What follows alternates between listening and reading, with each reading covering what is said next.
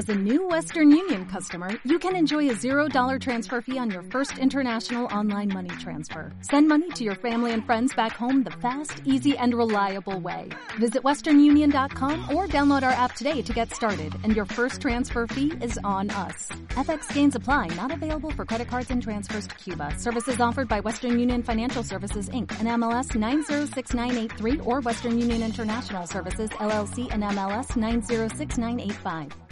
Otro feriadito no le hace mal a nadie. Quizás salvó a la economía. Bueno, partamos. Parece un poco irónica la- el titular mío. Pues de hecho lo dio a conocer eh, no, no el Departamento de Aduana de los Estados Unidos, lo dieron a conocer los chinos. Este es el récord de los últimos 10 años. O sea, efectivamente no, desde hace 10 años que no tenía China un superávit comercial con los Estados Unidos tan grande. Acuérdate que, que- para China ellos exportan muchas cosas a los Estados Unidos y compran poquitas. Esa es la razón por la cual tienen un superávit. Entonces llegaron efectivamente a un nivel de superávit de casi 29 mil millones de dólares en el mes de junio, que es récord, como digo, hay que remontarse prácticamente a una década atrás para encontrar una cifra parecida. Ahora, una de las explicaciones que daban los- las autoridades chinas es que probablemente muchas empresas trataron de apresurar sus envíos antes de que le apliquen aranceles especiales. Claro, o compraron más considerando que pudieran asegurarlo a un precio previo a la arancel. Compraron más que en los estadounidenses. Sí. No, pues si tú sabes que después te va a salir más caro. Claro, porque acuérdate obviamente- que ahora viene una segunda lista. Claro, en todos los productos que no se estén a perder, yo imagino que uno, lo que yo hubiera hecho es comprar más, lo más que hubiera podido. Hoy día tuvimos, o sea, no sé si se entiende a los auditores, pero muy, muy, muy en fácil, como su balanza comercial es exportación menos importación en este caso.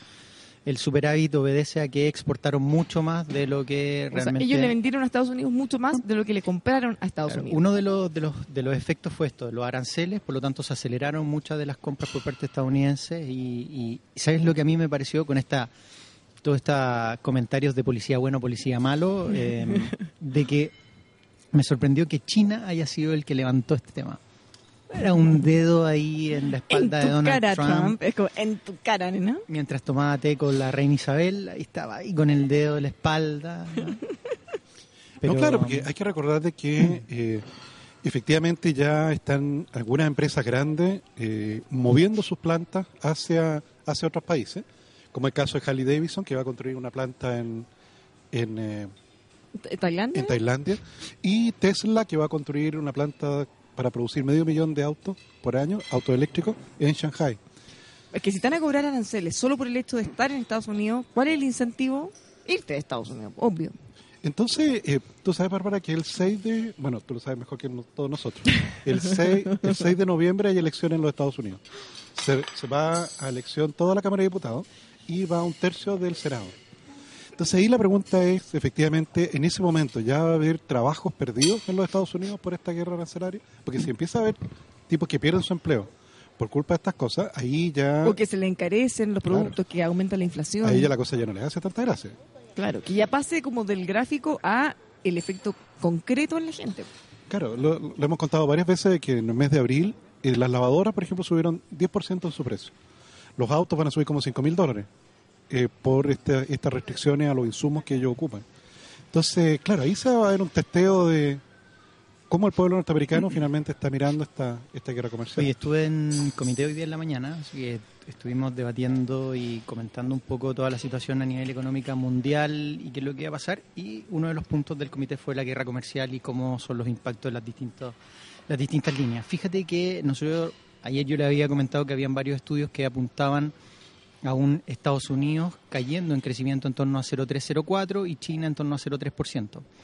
El mayor impacto que se hace con todo esto es que probablemente el crecimiento mundial caiga en torno a 0,4%, 40 pero es puntos básicos. Es harto. Por eso hay que ponerlo ahí desde 3,9, por ejemplo, que es lo que se espera, en torno a 3,5. Entonces, el impacto, a pesar de que por porcentaje se vea muy, muy poquitito, Es fuerte. es un impacto potente a nivel mundial. Ahora, si tú tomas en consideración el escenario extremo, tú piensas tú que estoy tomando en consideración de que Donald Trump está en una línea de rebajar todo ese déficit de balanza comercial, ¿vale? Por lo tanto, estoy asumiendo de que los 200 mil millones como la mitad más o menos de los intercambios que tiene con, con China, por lo tanto, si tú llevas a un extremo a llevar ese déficit a cero, que es, que es, es teórico, es un stress test, no es real, pero eh, podría estar eh, impactando incluso un poco más que esos 0,4%. Así que vamos a ver hasta dónde llega. Sí, para mí lo importante de, de lo de la guerra comercial es, en una primera etapa nosotros pensábamos que esto de Donald Trump era un bluff, Sí. no lo ha sido, se ha concretado, Y no solo se ha concretado, sino que además Mm. ha dicho que lo va a hacer más fuerte todavía. viene más potente. Eh, el primer impacto, ¿tú sabes cuánto pega la- este primer impacto de 50 billions en, en la economía estadounidense? O sea, ¿cuánto representa en realidad del PIB? Solamente representa un 0,7% en términos de eh, el, el- el escenario de exportación. Si tú tomas en consideración todo lo que importa Estados Unidos desde China, impacta en torno a un 2,6%. No, qué harto al final. Pues se piensa tú que minera escondida debe representar como el 2% del PIB de Chile. Entonces, perder esa magnitud de PIB es como que, claro, como que minera escondida, eh, Dijeran para la casa. claro, bueno, capaz que vaya a haber huelga, me estaba acordando. Sí, pero Sí. no aceptaron la propuesta. Eh, Comentémoslo un ratito más. Sí. Así que eh, todo, todo esto efecto comercial va a tener un impacto en el crecimiento y esto ya es lo que se podría estar eh, viendo en los próximos años. Eh, de todas maneras, China está, creo yo, por lo menos, no sé Tomás tú si lo ves así, pero está preparado en distintos escenarios. Primero es una economía más cerrada que la economía estadounidense, por lo tanto funcionan totalmente distintos. ¿Y por qué me refiero a cerrada? Porque tienen un régimen en donde el Banco Central puede mover las tasas a su antojo y mover la tasa que él quiera. ¿vale? Por lo tanto, tienen una efectividad en el manejo de las políticas públicas, de primera, totalmente distinto a lo que podría hacer Estados Unidos. Lo segundo es que ellos tienen un tipo de cambio intervenido. Por lo tanto, esta banda de un 2% que le permite moverse al, al yuan, podrían liberarla, podrían generar mayores devaluaciones del yuan totalmente. De hecho, desde abril hasta la fecha han devaluado casi 8%. casi 8%. Es como que aquí hubiera subido de 650 pesos a 700. Ujú. No, los tipos han devaluado. No, no, sí. sí. harto. sí. Sí, claro. Pero si te das cuenta, tienen un manejo. Ellos manejan la economía, pues es, es una economía totalmente distinta a lo que nosotros hemos conocido. Y a Estados Unidos se le puede volver muy difícil tratar de combatir eso. Sin duda alguna, y sigo pensando, de que China puede estar más.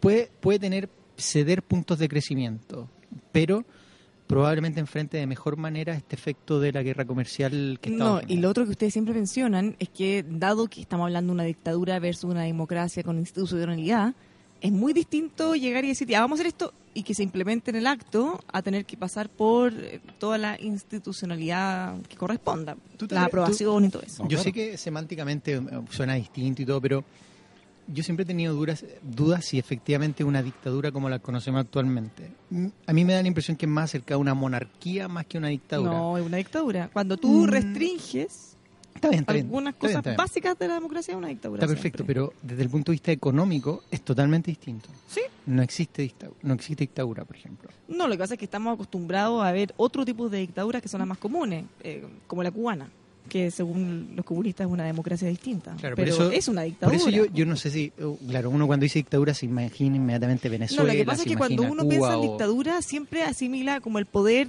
y el control total, tanto político como económico, Exacto. y en este caso es un híbrido, una cosa muy Es un rara. híbrido raro. Probablemente sean más dictadura en el ámbito político Sí, que en el ámbito restricciones económico. políticas, no pueden haber partidos políticos, no pueden Mira, hablando de dictadura, de O sea, puede haber un partido nomás. No sé, porque en Cuba. Hablando de... Oye, pero bueno, China funciona totalmente, a lo que quiero llegar, funciona totalmente distinto a lo que normalmente nosotros conocemos como una economía más abierta, como Estados Unidos. Por lo tanto, las herramientas que tiene para combatir probablemente estas guerras comerciales también le favorecen en una primera instancia. Fíjate que el, el, el hecho de haber impuesto 34 mil millones que ya están efectivos y faltan los otros 16 mil para completar esos 50 mil, eh, ha hecho totalmente distinta la situación entre uno u otro. ¿ah? Por lo tanto, el impacto, por lo menos, ya sabemos que a nivel de crecimiento tiene un impacto tanto en China como en Estados Unidos y probablemente lo que falte medir es cómo viene el impacto a países emergentes. Bueno, la OCDE también hizo un estudio. Ellos dicen que las, las grandes economías emergentes van a ser las más perjudicadas. No, claro, Brasil, por ejemplo. ¿Te fijas? O que, que es un exportador importante hacia China. Tiene mucho comercio con China y con Estados Claro, Unidos. ¿qué países son grandes economías emergentes? Brasil, por ejemplo. Brasil es un ejemplo. sí. La India, un poquito menos emergente, pero, pero, pero también se ha dañado.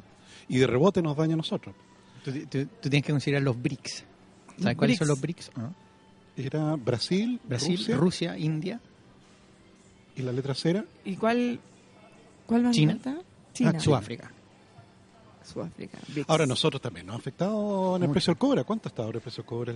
Yo lo vi como en 2.70 y algo.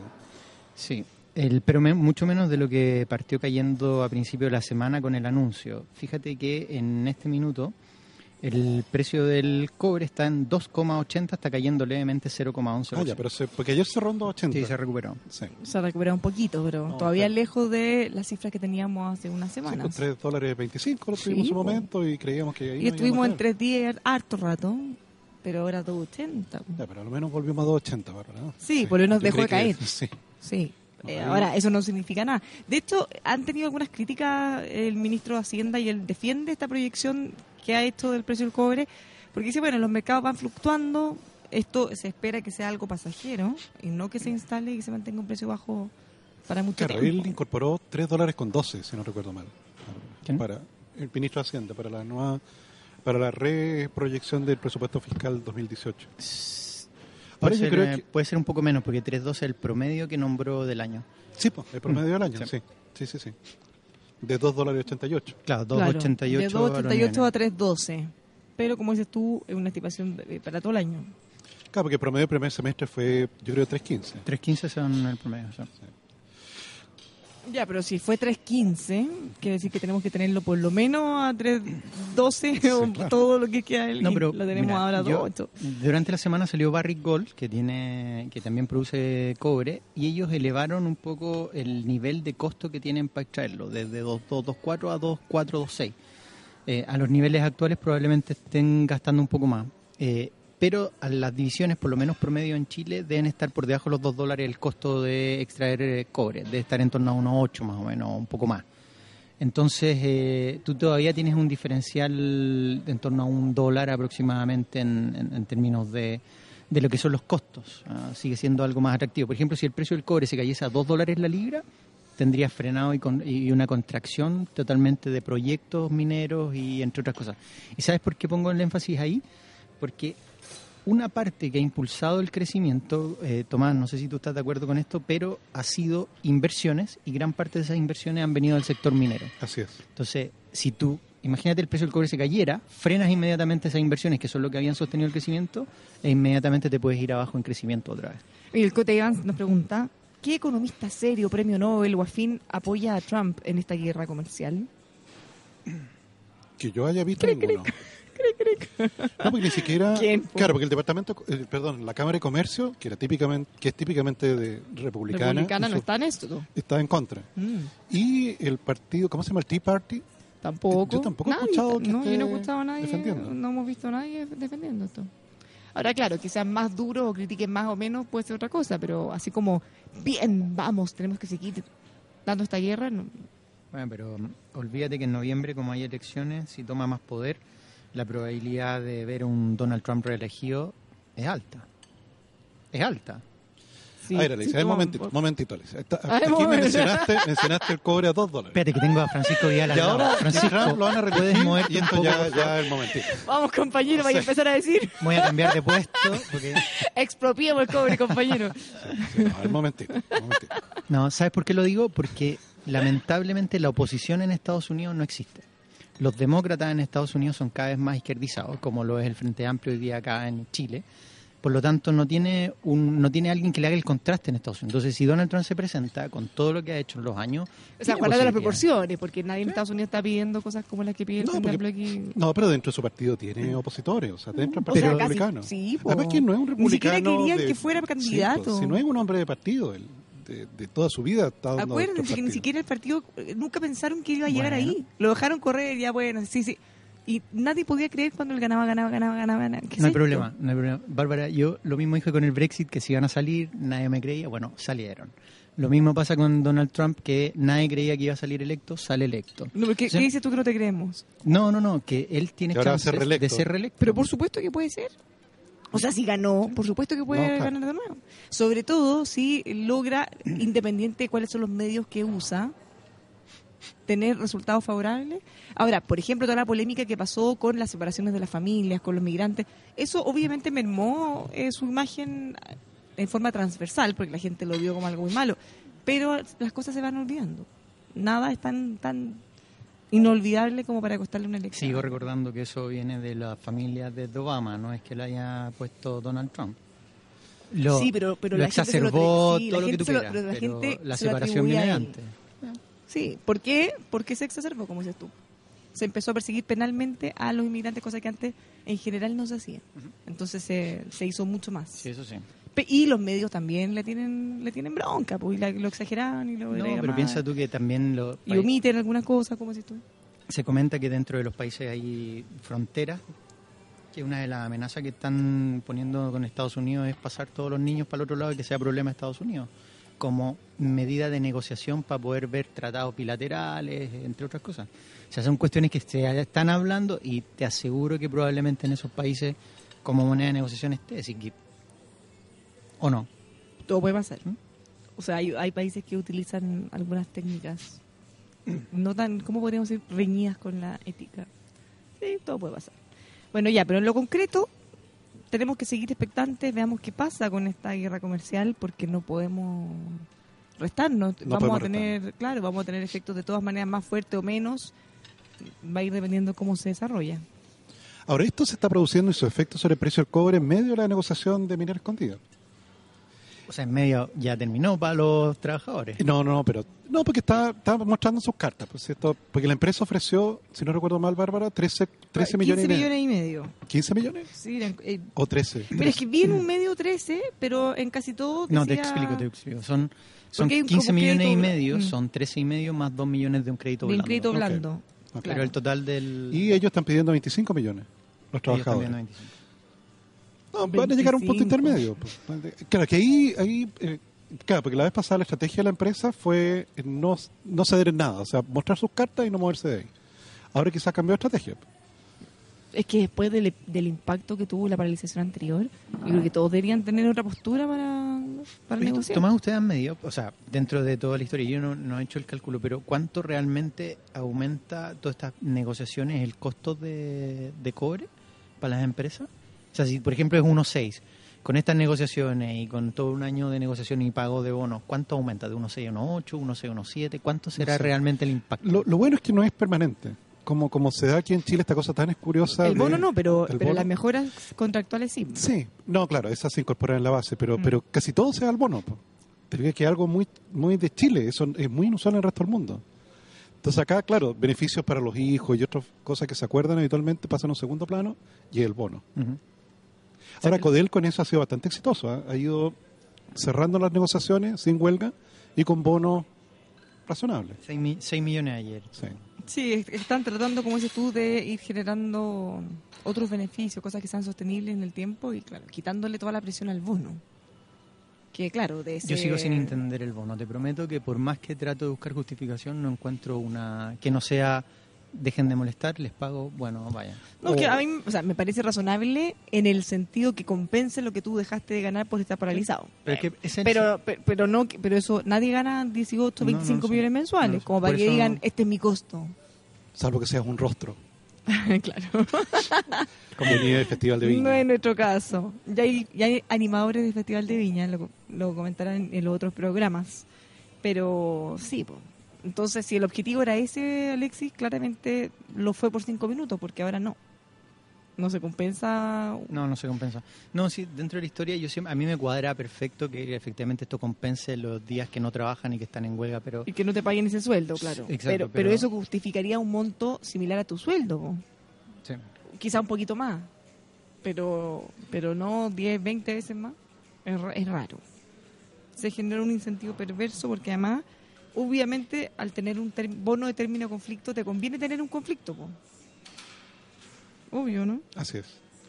Bueno, hablemos... Pero no parte, no se zanja antes de que entre el conflicto. Sí, esa, esa es mi duda. De repente hasta se paga el bono antes de que entre el conflicto. Bueno, es que entonces es bono de anticipación pa- de que Antes no va a haber un conflicto para que no termine, para que Antes termine. termina el conflicto, claro, claro. Ahora, en este, que, que nos pasamos un poquito al ámbito laboral, una buena noticia hoy día. ¿eh? Esto de la aprobación del proyecto de ley que va a permitir que los jóvenes que están estudiando puedan trabajar. Yo creo Mira, que hay un sector que se opone muy fuerte, eh, porque lo mismo que pasa siempre con la flexibilidad, ellos critican que hace más precario. Ahora, ¿qué trabajos? Al final, casi, o sea, los jóvenes están muy, muy fuera del mercado laboral. ahora. Claro, po- porque ¿cuál es, cuál es el problema? Que efectivamente hoy día eh, no es posible hacer jornada discontinua. O sea, está como sigue estando la ley de trabajo muy anclada a lo que era el siglo XIX, de que tú entras a la fábrica a las 8 de la mañana y Estás sales todas las horas que corresponde. Y te Cari, vas. te va a las 5. Eh, claro, hoy día, y, y fíjate que en el caso de los restaurantes pasa, que efectivamente tú contratas personal que atiende las mesas y tienen, claro, mucho trabajo a la hora de almuerzo y se pasan toda la tarde sin hacer nada o poco y después viene de nuevo la carga de la hora de la cena. ¿Te fijas? Pero tienen que tener la jornada continua, ¿no? Y se tienen que quedar ahí en la empresa en la- durante la tarde. En cambio, esta, esta ley va a permitir de que un joven que, por ejemplo, tiene clase a cierta hora, trabaje un poco en la mañana, se vaya a clase y después vuelva. Eso no lo podría hacer, como está la ley hoy día. Y además tiene otra cosa buena, que es que el salario que recibe ese trabajador, ese joven estudiante, no, no le cambia el quintil en el cual está en relación a si tiene gratuidad o no. sea, Ah, eso- que eso sí es importante. Claro, pues, porque imagínate aquí podría ser para peor, como pasa habitualmente, de que se consigue un trabajo, hace el esfuerzo y le quitan. Bueno, ¿sabes qué? Mira, este punto, Tomás, es súper interesante porque, una, a ver, de las críticas que le hacían desde el Frente Amplio y lugares más de izquierda, dicen que, además de ser pre- más precario el empleo, no, en el fondo, lo hace mucho más malo desde el punto de vista que no te tienen que pagar cotizaciones ni salud, ¿ya? Pero, si tú lo empiezas a mirar bien, claro, tienen ese punto, está bien, pero muchas veces los jóvenes son carga de los papás. Entonces, cuando tú eres carga y eh, tienes un contrato de trabajo, aunque ganes un peso, tú dejas de ser carga. Entonces, al final, el perjuicio que tú vas a tener como joven al dejar de ser carga a tus papás, claro, es mucho más eh, malo al fondo que en este caso no, no te coticen, como y puedas perder incluso la gratuidad o dejar de ser carga y tener que tú darte por tú mismo con contratos que probablemente va a ganar muy poco. Exactamente. Entonces esto me llamó la atención. La idea es que lo porque- puedan complementar con Claro, porque habitualmente tenemos muchos subsidios que están mal diseñados, como gratuidad, por ejemplo, en el cual si tú estás dentro de los seis primeros deciles, tienes gratuidad completa. Y si te pasaste en 10 mil pesos en tu ingreso familiar, Mm, te lo quitan. O sea, no, o sea, no accedes. no accedes. Entonces pasas de pagar cero a pagar 500 mil pesos mensuales. Te fijas, no hay ninguna gradualidad de nada. Entonces, Que claro. Eso está muy mal. Entonces, obviamente, los que están cerca del borde eh, se, se, se empiezan a esconder, para disfrazar. ¿Te- ¿Cuántas veces hemos comentado, Bárbara, ese tra- esa trabajadora de casa particular que le di- te dice, oiga, señora, Impóngame por el mínimo. impóngame por el mínimo y la diferencia démela en plata? Claro. Porque Entonces, si me, pone, si me pone todo lo que me paga, pierde el beneficio del hijo. Exactamente. ¿Y, y qué le vamos a decir a esa señora? Uy, qué fresca, que tiene que engañar al sistema. Si al final, por, como dices tú, puede ser por 10 mil, 20 mil pesos, va a perder un tremendo beneficio. Entonces, más allá de criticar, yo creo que deberíamos abordarles, bueno, cuáles son los problemas reales y cómo lo abordamos. De hecho, es muy común, Bárbara, quizás tú, eh, te recuerda, eh, que en las universidades norteamericanas, el que el que trabaja en el casino haciendo hamburguesas, el que te atiende en la biblioteca, Muchas veces el- son los mismos alumnos. son los mismos alumnos. Mm. No Gran- muchas veces, casi la mayoría. Claro, te fijas, y pueden trabajar dos horas y después se van a clase y después Bueno, aquí vuelven. pasa y- eso en las admisiones. Casi siempre hay gente de la Pero es- universidad, pero pero, es solo esporádico. admisión, entonces Es van en el año un rato, sí. chao. Sí. Te fijas que acá la- Eso es permanente. lo- claro, los jóvenes acá no trabajan dentro de la universidad donde estudian. Porque efectivamente si los contrataran, está la rigidez que finalmente el empleador diga, ¿saben qué más? No, no, no, no, no. Mejor externalizar. Es mejor externalizarlo. Entonces vemos que hay aquí efectivamente una, un buen Pero esto es una propuesta, va a... Este? ¿Cuáles, son los, proyecto ¿Cuáles son los pasos Se ya? aprobó en la Cámara Se y ahora Cámara, va al Senado. Senado. Ahora va al Senado. Sí. Ahora, casi siempre si, si estas leyes conflictivas pasan en la Cámara, debería tener, yo creo, más, fa- más facilidad en el Senado. Sí, ahí hay más gente razonable. O sea, pese a, a toda la oposición que Bueno, hubo en esta instancia, hay de todo en todas partes. Hay de todo en todas partes. Bueno, claro, nadie llega en capa, digamos, pero hay loquillo en todos lados. Les vamos a dar algunos consejos porque en esta época que uno quiere tratar de asegurarse lo más posible, tiene que pensar en Solidus Aureus, una excelente alternativa para diversificar las inversiones. Son siempre los metales preciosos como el oro y la plata. En Solidus Aureus trabajan hace cinco años con activos reconocidos a nivel mundial por su bajo riesgo. Llámelos al 228457577 o visítelos en su sitio aureus.cl. Invierte en metales preciosos con aureus.cl. Protéjase, preocúpese de su seguridad, contrate, te observo, un sistema que tiene una central de monitoreo con cámaras de seguridad en tiempo real, están todo el tiempo mirando lo que ocurre en su hogar o su empresa. Y si algo sospechoso se ve, pueden actuar de inmediato, audio disuasivo, entre otras cosas, para poder evitar que se produzca el delito. Conózcalos en teobservo.cl. Universidad del Pacífico potencia su creatividad y emprendimiento, más de 41 años de trayectoria académica. Potencie su creatividad para emprender con upacífico.cl. Y por último, inglés para avanzar, aprenda a hablar inglés con inglesparavanzar.cl. Capacitaciones, distintos formatos, por internet, presencial, grupal, individual, lo que usted más le acomode, lo va a encontrar en inglés para avanzar. Nos vamos a la pausa desde Radio El Conquistador, Hotel Sheraton Santiago. Buenas tardes, Mercado.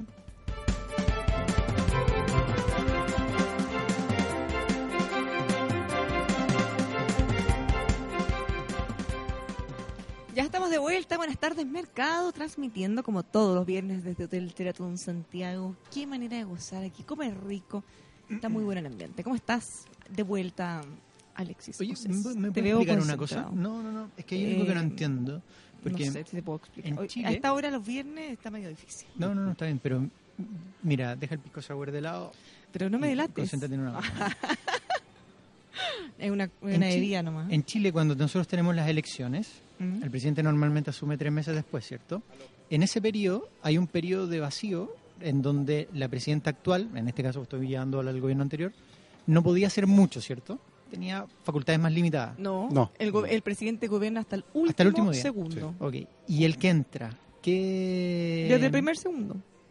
Desde que entra. Desde pero que no entra. desde que eligió. No. No, po. Entonces, mi pregunta va, ahora sí entonces puedo hacer la pregunta. ¿Por qué entonces en México López Obrador se está reuniendo con funcionarios en Estados Unidos, de- está delineando relaciones No, bilaterales? porque, porque ya está- acá también el presidente Piñera acuérdese que sea bilaterales con y, y los que supuestamente eran parte de su equipo viajaban, tenían en el fondo Y con tú los adelantas tu ministros, pega, po, y, con los, y con los ministros que estaban del... Claro, lo que los ministros además los, los designan antes, en el fondo lo anuncian antes, No, porque no, no, lo y- pueden y además se reunió con los ministros en ejercicio durante el mes Sí, de po, enero. Sí. Sí, No, pero eso pero, pero eso sí. es como una previa. O sea, él no tiene ni una atribución, ni una, ¿Mm? cero. Pero como todos saben que él va, va a ejercer o va a asumir a partir de cierto día. en cinco meses más. Sí, no importa. No. Sí, pero es muy largo en México. ¿eh? Largo, ¿sí? Es muy largo cinco meses. Sí. Que en Claro, Francia pero- rapidito. pero ¿Te tú puedes- caso francés? ¿Cuánto es? Que más- Como dos semanas. Sí, un par de semanas, poquito. Debería ser así, ¿o no? No sé si tan rápido, pero, pero igual tres meses se hace largo. ¿eh? ¿A qué obedece? Bueno, es que cuando hay segunda vuelta, bueno, no, ahora en diciembre, tienes razón. Eh, ¿A qué pero- obedece? no, pero es que también piensa que en el verano, en marzo, como, que- en marzo como que empieza el año, empiezan las clases, Pero bueno, todo. eliges en noviembre y en primero de enero partes. pues. ¿Cuál es el problema? No sé, quizás lo hacen por, por el tema de las vacaciones. Es- yo bueno, creo que es costumbre nomás. es costumbre. ¿no? Sí, Protocolo. Costumbre, Costumbre Pero- de, un, de un Chile antiguo de papeles que, que efectivamente implicaba un cambio de, de- de jefe de Estado, mucho acto administrativo, mucha cosa que no, no, no se podía hacer de un. Bueno, pero piensa que, en, por no- sin irnos más lejos, en este mismo gobierno, eh, pese a toda esa distancia desde que es elegido presidente hasta que asume, todavía le ha costado llenar algunos cargos. Entonces, ya sé que se supone que tuvo todo el verano para haber hecho esa pega. Y todavía no, porque son muchos, muchos. Entonces, Algunos ya les pidieron la renuncia ya. O sea, algunos se demoraron en elegirlo, lo eligieron y lo renunciaron. sí, Pues ya hay dos harto. Intendente Seremi, hay montones de casos ahí medio fallidos. Entonces, eh, eso puede explicar un poco. Hoy quiero que hablemos de Llanza, pero vámonos a los mercados primero. ¿Qué querés hablar de Janssen? Quiero hablar de Llanza porque yo creo que es un temazo. Eh, a propósito de esta cierre de la planta, de, dicen todos los medios que 4.000 personas se van a ver afectadas. Eh, escuché por ahí a un representante de eh, los remolacheros o que, tiene que negociar con, con esa empresa y ellos hablan de más. Dicen que son 5.000 y no 4.000. Yo escuché al alcalde de Linares, que dijo que Linares se moría si la planta cerraba. Sí, pues. Es que pensemos que en un lugar, una planta de esta envergadura, tiene una función, un rol súper importante. Muchas tradiciones de familia trabajaron ahí o, o fueron parte de ellas, ya sea directa o indirectamente. Entonces no es menor que se cierre una planta. ¿Y por qué se está cerrando? Entremos al, vemos los mercados en un ratito. Ya. más. ¿Por qué, por qué se está cerrando la planta, tú crees? Mira, eh, al igual que todo lo que nosotros hemos dicho, son muchos factores.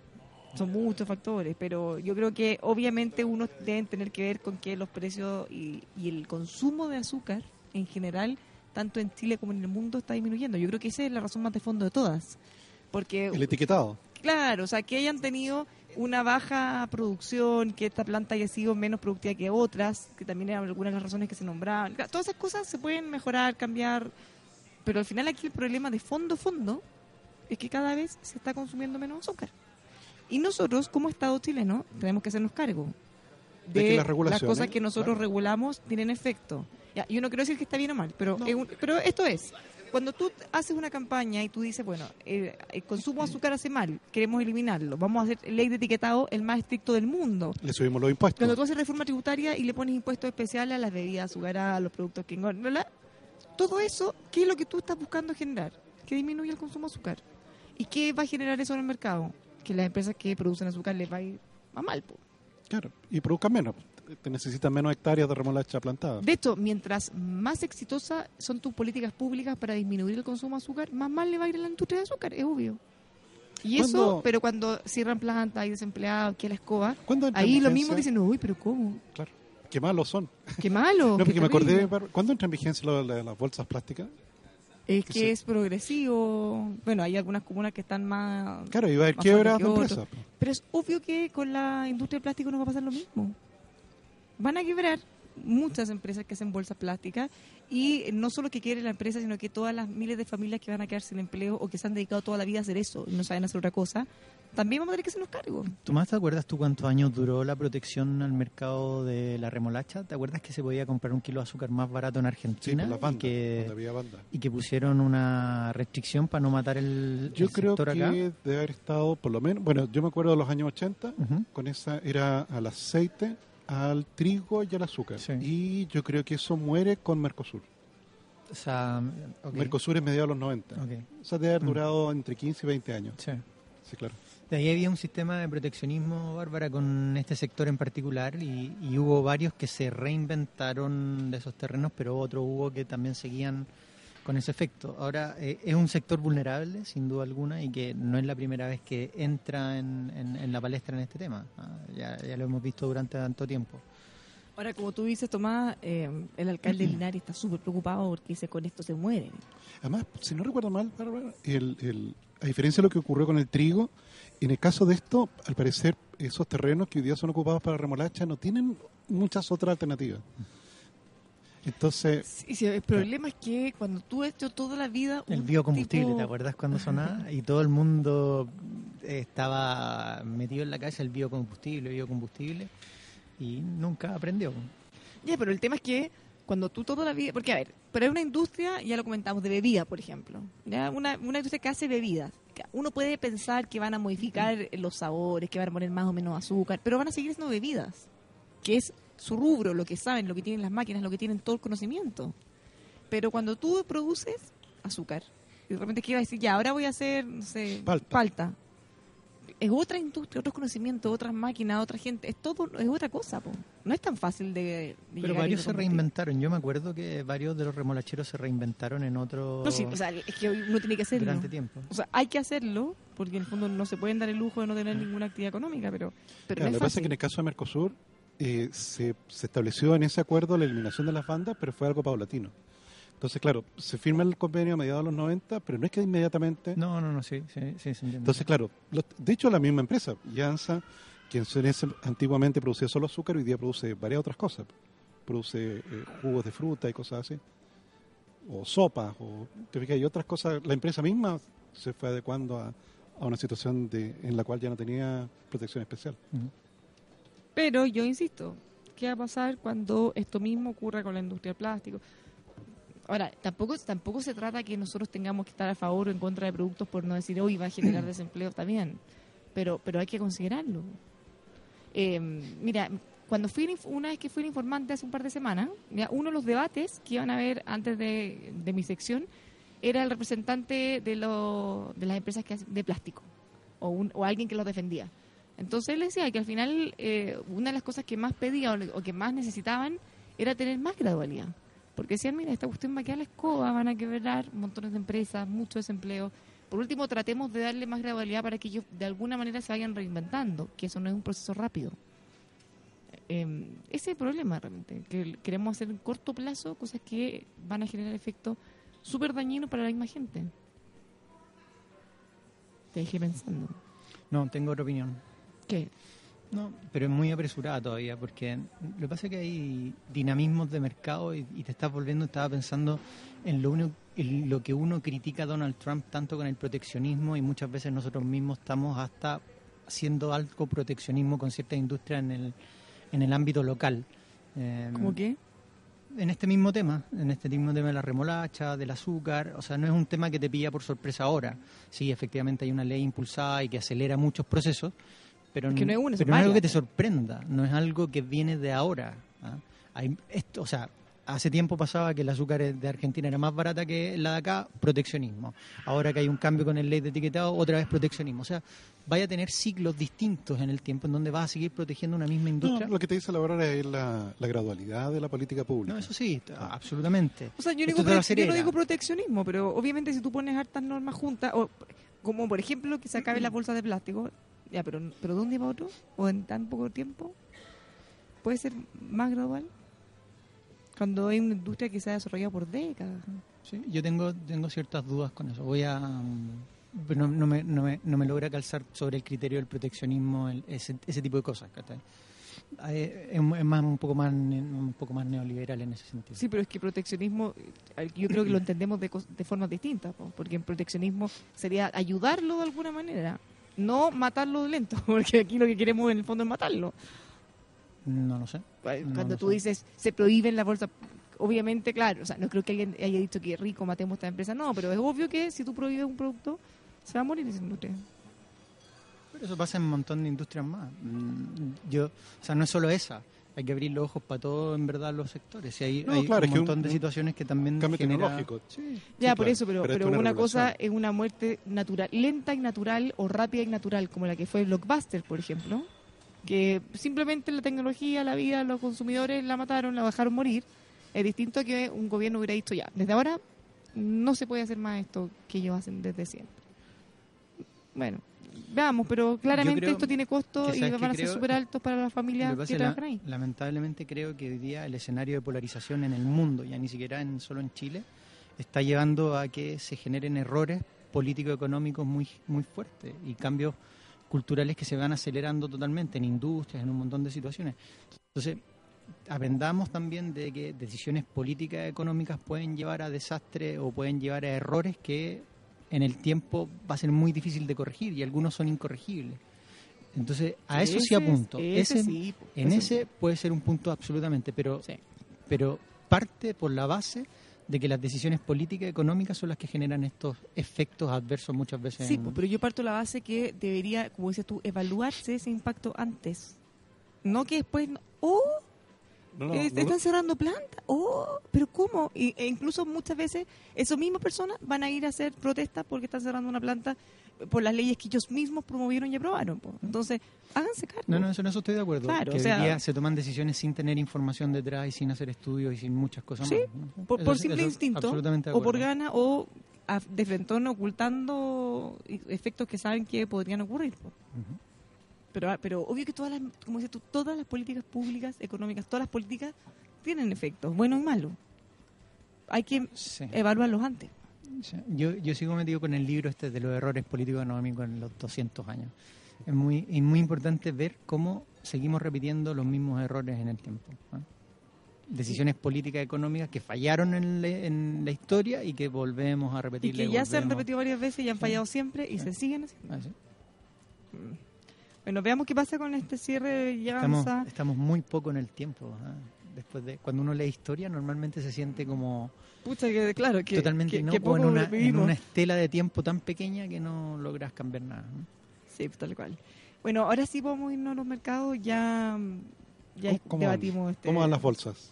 Mira, en el ámbito nacional, el IPSA está cerrando, o sea, queda todavía una hora y tres un segundo, minutos perdón, de- pa- de Pero disculpa que te, que te interrumpa, pero eh, solo con la pregunta que tú me has esto, Tomás, dentro de las razones, fíjate que el alcalde, aparte de la ley de etiquetado y todas estas otras reformas, también apunta al impuesto verde.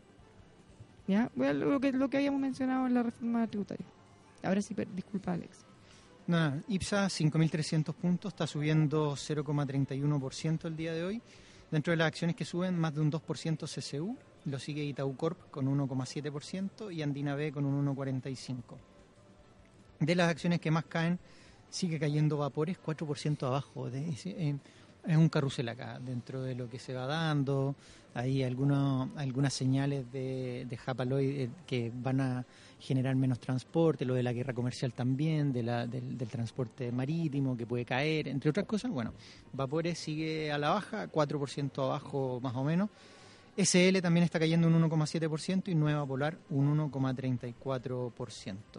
En relación al tipo de cambio, el día de hoy tenemos un tipo de cambio cerrando en torno a 650,95, así que subiendo un precio del cobre que ha caído 2,78 dólares la libra y las bolsas en Estados Unidos arriba, Dow Jones subiendo 0,4% y el Standard Poor's 0,09 en una jornada en donde reportaron todo el sector bancario, gran parte por lo menos los más importantes, con utilidades muy por sobre lo esperado, o sea, sorprendiendo positivamente. Así que eso atenúa un poco el efecto de la guerra comercial de, de manera negativa. Y Banco BCI en Miami, ¿cómo le fue? Ah, No puedo hacer ninguna recomendación, ni comentar, ni nada por temas regulatorios.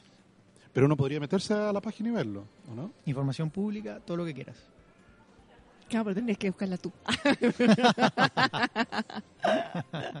claro, que no tenga ahí ningún filtro de ningún tipo. No, no se puede, regulatoriamente tú sabes que no se puede. Está bien, me parece. ¿Y mm, commodities? Déjame ver petróleo, ¿cómo, cómo, cómo está el petróleo? Alex, es que me desconecté un segundo en el- de las- del wifi. Te digo inmediatamente. Mira, en temas de commodities tenemos el precio del petróleo en torno a 75 dólares, subiendo un levemente más de un 1%, y el precio del cobre que terminó 2,78. Ahora ese es 75 del Brent, ¿ah? porque el El WTI está en, 71, en 71, igual ha bajado. ¿eh? harto.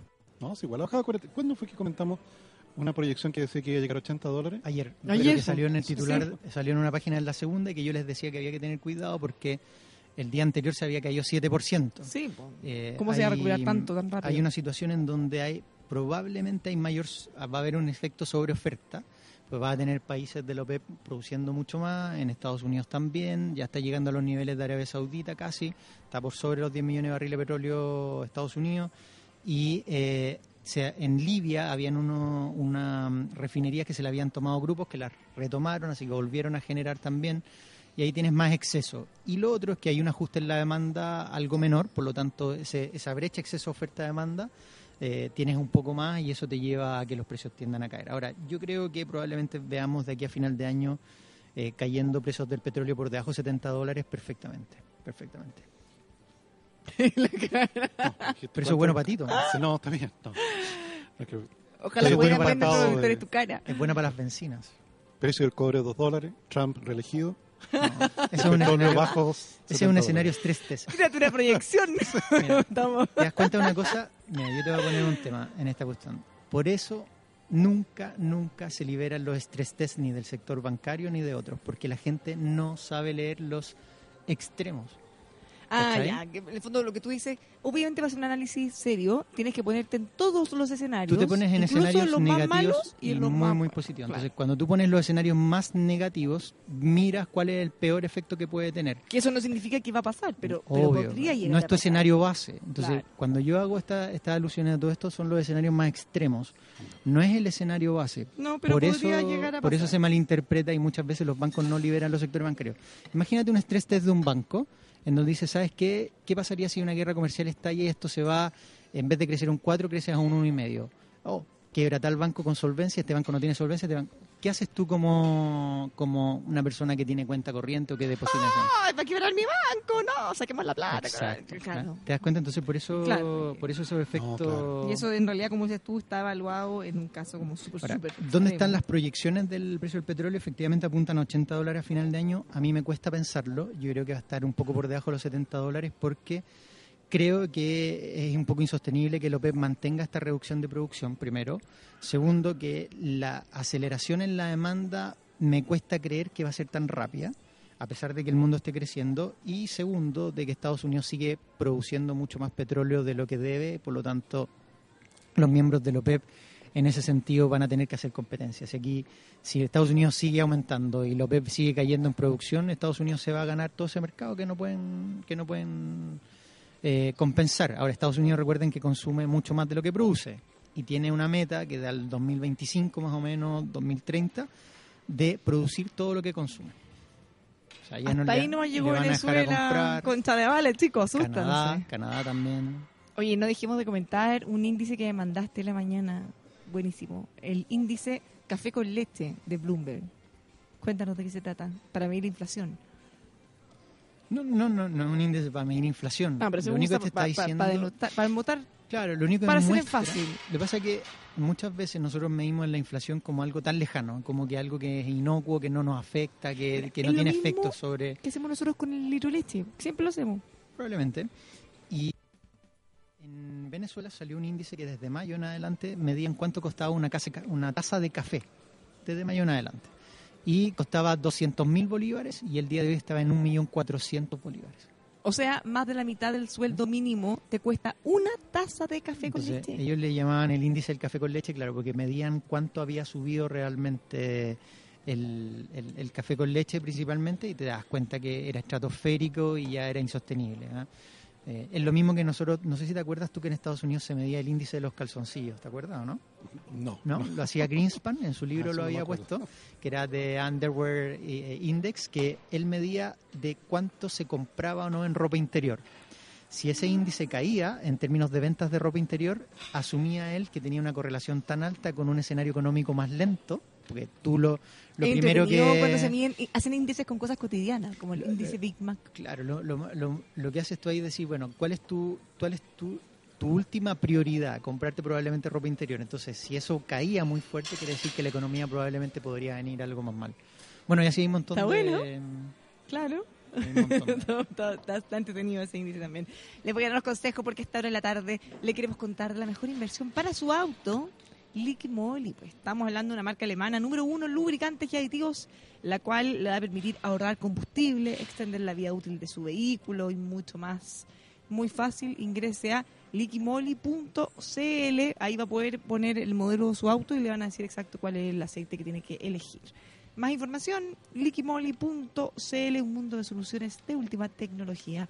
Hablar de acero es hablar de Carlos Herrera, hablar de construcción también y ferretería, por supuesto. Carlos Herrera, pues nos encuentra en Santa Rosa 2867 San Miguel y en carlosherrera.cl. Hablemos de certificaciones con asrcertificaciones.cl lo atienden a lo largo de todo el país para que usted pueda certificar las operaciones de su empresa eh, por ejemplo, hay certificaciones como las normas de calidad ISO 9001, salud ocupacional, RCE y mucho más.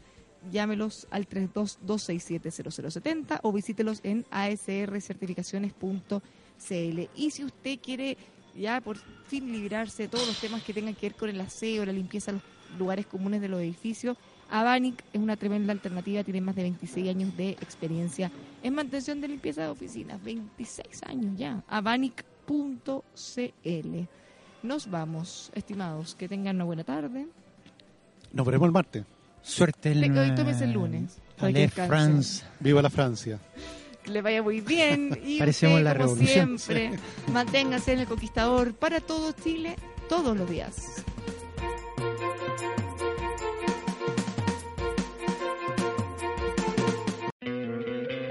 ¿No te encantaría tener 100 dólares extra en tu bolsillo? Haz que un experto bilingüe de TurboTax declare tus impuestos para el 31 de marzo y obtén 100 dólares de vuelta al instante. Porque no importa cuáles hayan sido tus logros del año pasado, TurboTax hace que cuenten. Obtén 100 dólares de vuelta y tus impuestos con 100% de precisión. Solo con Intuit TurboTax. Debes declarar para el 31 de marzo. Crédito solo aplicable al costo de la presentación federal con TurboTax Full Service. Oferta sujeta a cambios o cancelación en cualquier momento.